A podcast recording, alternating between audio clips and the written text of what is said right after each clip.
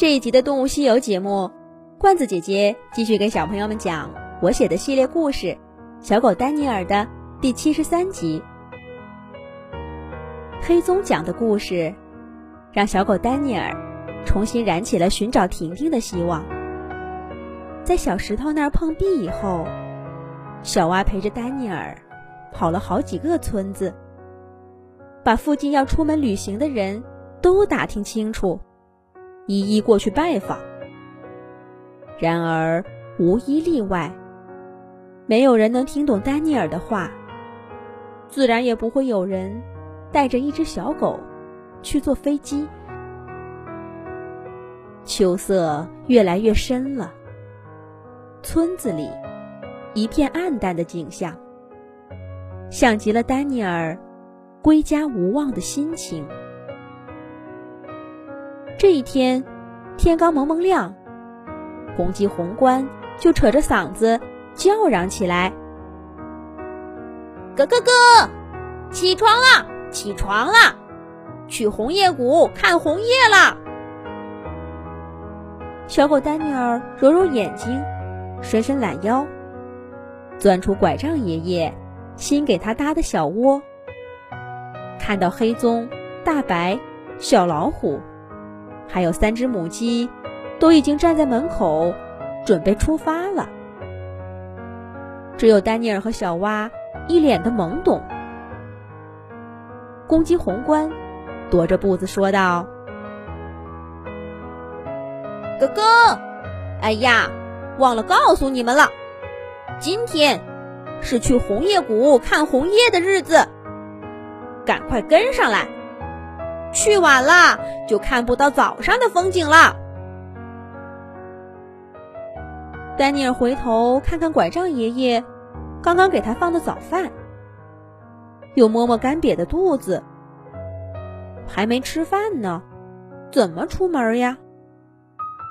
可是红冠说，红叶谷有许多好吃的，谁还惦记这些？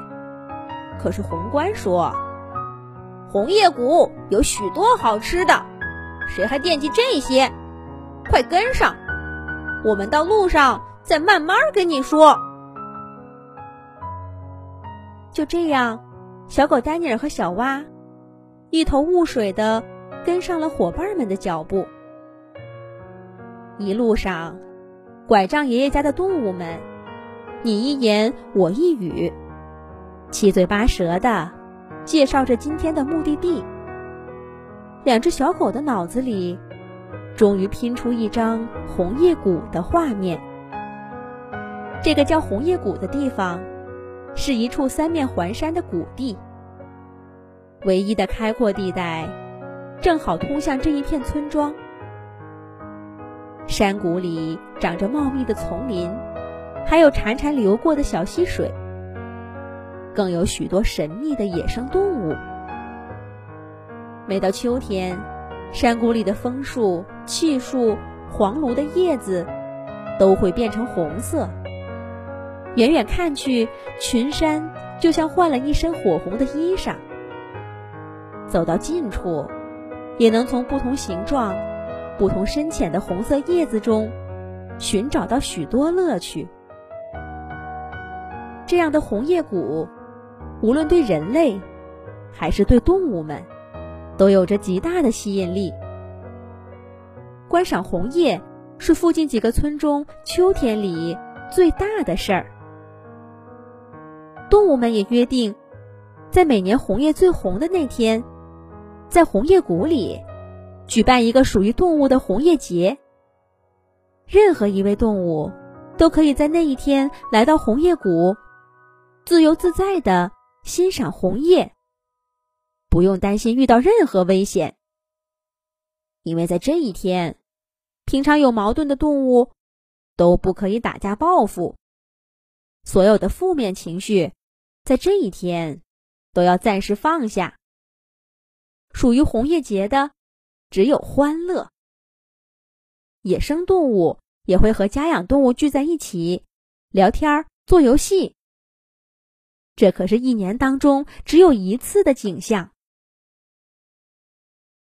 出门没多久，丹尼尔就感受到这个节日的盛况。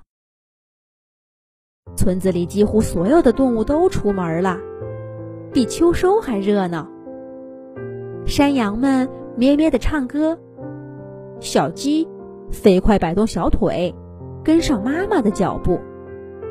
田鼠们大摇大摆的从猫咪面前跑过，有一只还跑到小老虎面前，回过头，笑眯眯的跟他打了个招呼。成群的乌鸦。黑压压一片，在空中带路。就连太阳，都像感受到动物们的喜悦一样，发出更灿烂耀眼的光。跟动物们一块儿出发的，还有村里的人类。不过，他们跟动物们走的是不同的路线，观赏红叶的地点也完全不同。公鸡宏观。冷不丁地拍了拍丹尼尔的脑袋，咯咯叫着说：“哥哥，快走吧，小狗，享受这完完全全属于动物的日子。”丹尼尔快步跟上大队伍，充满期待的向着红叶谷的方向出发。山谷里的景象果然没让丹尼尔失望。刚一走到三面环山的狭窄入口。就看到一只五颜六色的山鸡，笔直的站在那里。这只山鸡比红冠个头小了些，但看上去却更结实，羽毛的颜色也更加鲜艳。山鸡跟红冠是老相识了，一看见它就热情的扑上来，大声说着：“欢迎你呀，红冠老弟！”今年的红叶谷有特别表演，你可得好好的看个够。小老虎、大白、黑棕也都见到自己的野生动物朋友们，只有丹尼尔和小蛙呆呆的站在原地。不过，这红叶谷里还真是不缺少能引起他们兴趣的东西，这不。小蛙看见一片红叶，招呼着丹尼尔过去看呢。两只小狗能有什么样的奇遇呢？下一集讲。